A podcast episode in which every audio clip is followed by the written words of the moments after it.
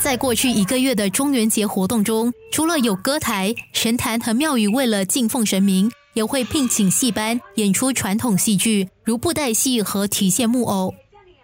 二十多天里面，我都有四五十台戏，有时候从九点就开始，不固定说，好像我们酬神的有某某的时间，什么时间都可以演。通常是人家要的是分开，上半场两个小时。我下半场两个小时，可是现在都是要礼拜六、礼拜天公共假期才有人手吗？然后时间方面，如果你要那一天，我已经有人家约定先，那我就会提议说你要不要？如果可以的话，我们就把时间来移一下，早上九点我把你延到十二点还是一点？双方面如果都说没问题，我们就定下来。有时候一天里面我有三场、四场在跑。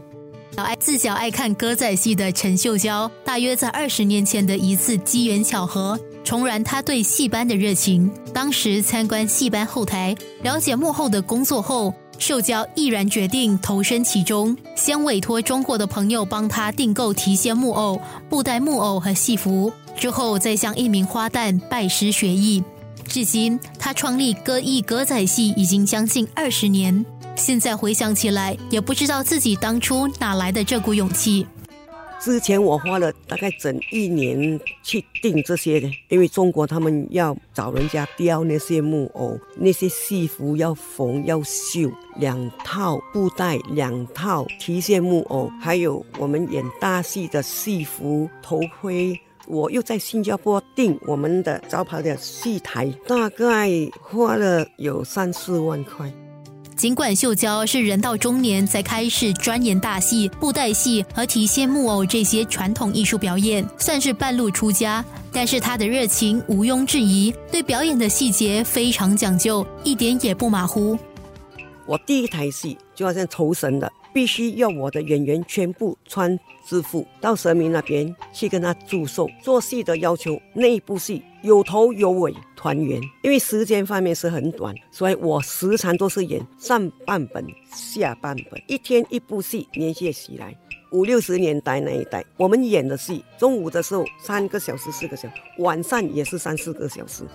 秀娇说：“中元节中元组织聘请戏班表演，主要是为了酬神。然而，偶尔还是会有一些年长一辈特地前来看戏。偶尔还会有比较有年纪的，他们会坐在一边听看。我有试过，十多人坐在那边看，让我笑了微笑。还有这么多人在欣赏，因为我比较传统，我用的乐器都是中乐，我不用西乐，板胡、二胡、二弦这一类型的。”乐器，因为我们是在演古代的嘛，所以应该用回我们古代的东西。以前我小的时候，哦，乡村做大日子，七早八早担个椅子啊，去八位呀，去看戏呀，看到人家都戏完了啦，还想说站在那边看看那个演员卸妆了了，是谁是谁呀？已经半夜十二点了。以前他们演员都住在他们的戏班里面，现在没有了，各自回家。以目前的市场需求来看，提线木偶和布袋戏虽然还有存在的价值，但是秀娇感叹，一旦这一批演员慢慢退场，这个文化恐怕难以延续。有一天，我相信会的，因为在中国也是越来越没有人要挑木偶了。如果没有人要雕刻木偶，去哪里拿这些木偶？最后一组的木偶，我订了两年才过来，就会感觉到我们的下一代、下一代根本就没有这种文化了。团里面演员都是大概我这个年纪了，我班上最年轻的就是我的一个乐师，四十多岁，其他的我们都都是六七十岁，所以后继无人，家里孩子都一窍不通，方言都讲不好了，没有兴趣。我的戏班是看到我做到不能够做为止，就是没了。生活加热点啊，要从我口袋拿钱不是这样子啊。在中元节默默耕耘的，还有流水席的业者。不管是在喊标或歌台，不难看见他们忙碌的身影。以前的做法就是用煤气嘛，搬台那些瓦斯桶啊、锅啊、那些铲啊，都有一定的重量，上下上下都是会比较吃力一点。现在我们的慢慢演变成流动厨房，就有固定好的一些餐具是在车上，所以在搬这一块，可能我们就减少了 thirty percent，我们就不用再这么的吃力。可是时间还是一样的，因为它的模式还是 similar。每一次去一场宴席，你就感觉好像在 set 一个 restaurant，一设一间厨房在那个地方，所以食物已经拿来了，你就是烹饪做完今晚的 event，那你就收了，又在 close down 这个 restaurant。把它载回去，我还是有看到一些年轻人，他们也一直不断的每一年出现一些比较熟面孔的，见过一代立过一代，可能他们的那个气氛就稍微的减少了一点，所以现在他们都会跟你说一些让年轻人去跑啊。当年原本属于打工一族的胡金忠，为了支持父亲刚开创的事业，便辞去在酒店餐厅的工作，到自家品牌品食餐饮帮忙。父亲胡青山原来也是餐饮业老手。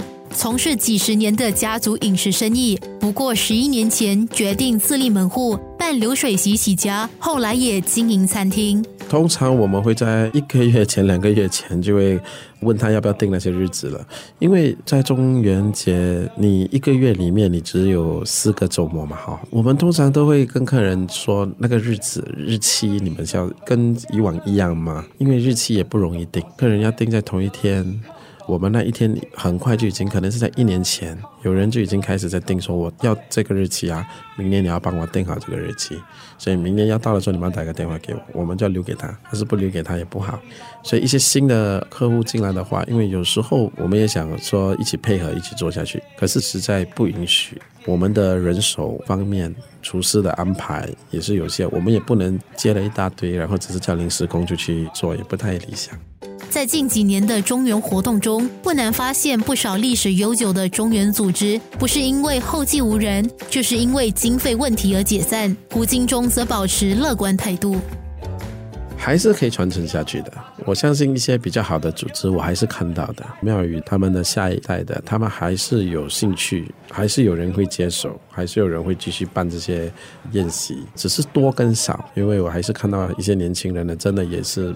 付出也以身作则，他们也自己在做财政啊，自己在做理事啊。那有些老的都推到后面帮助他们。像有一些组织，他们可能是生意做了一年，那他们试试看做一年，摆了一年，他们觉得哎，这一年有一点回馈，有点不错，那他们就不想说不做了，他们就做第二年。做了第二年，他们觉得很顺，那他们就会跟着做下去。我还是有碰到几个组织有继续这样子做下去的。生活加热点。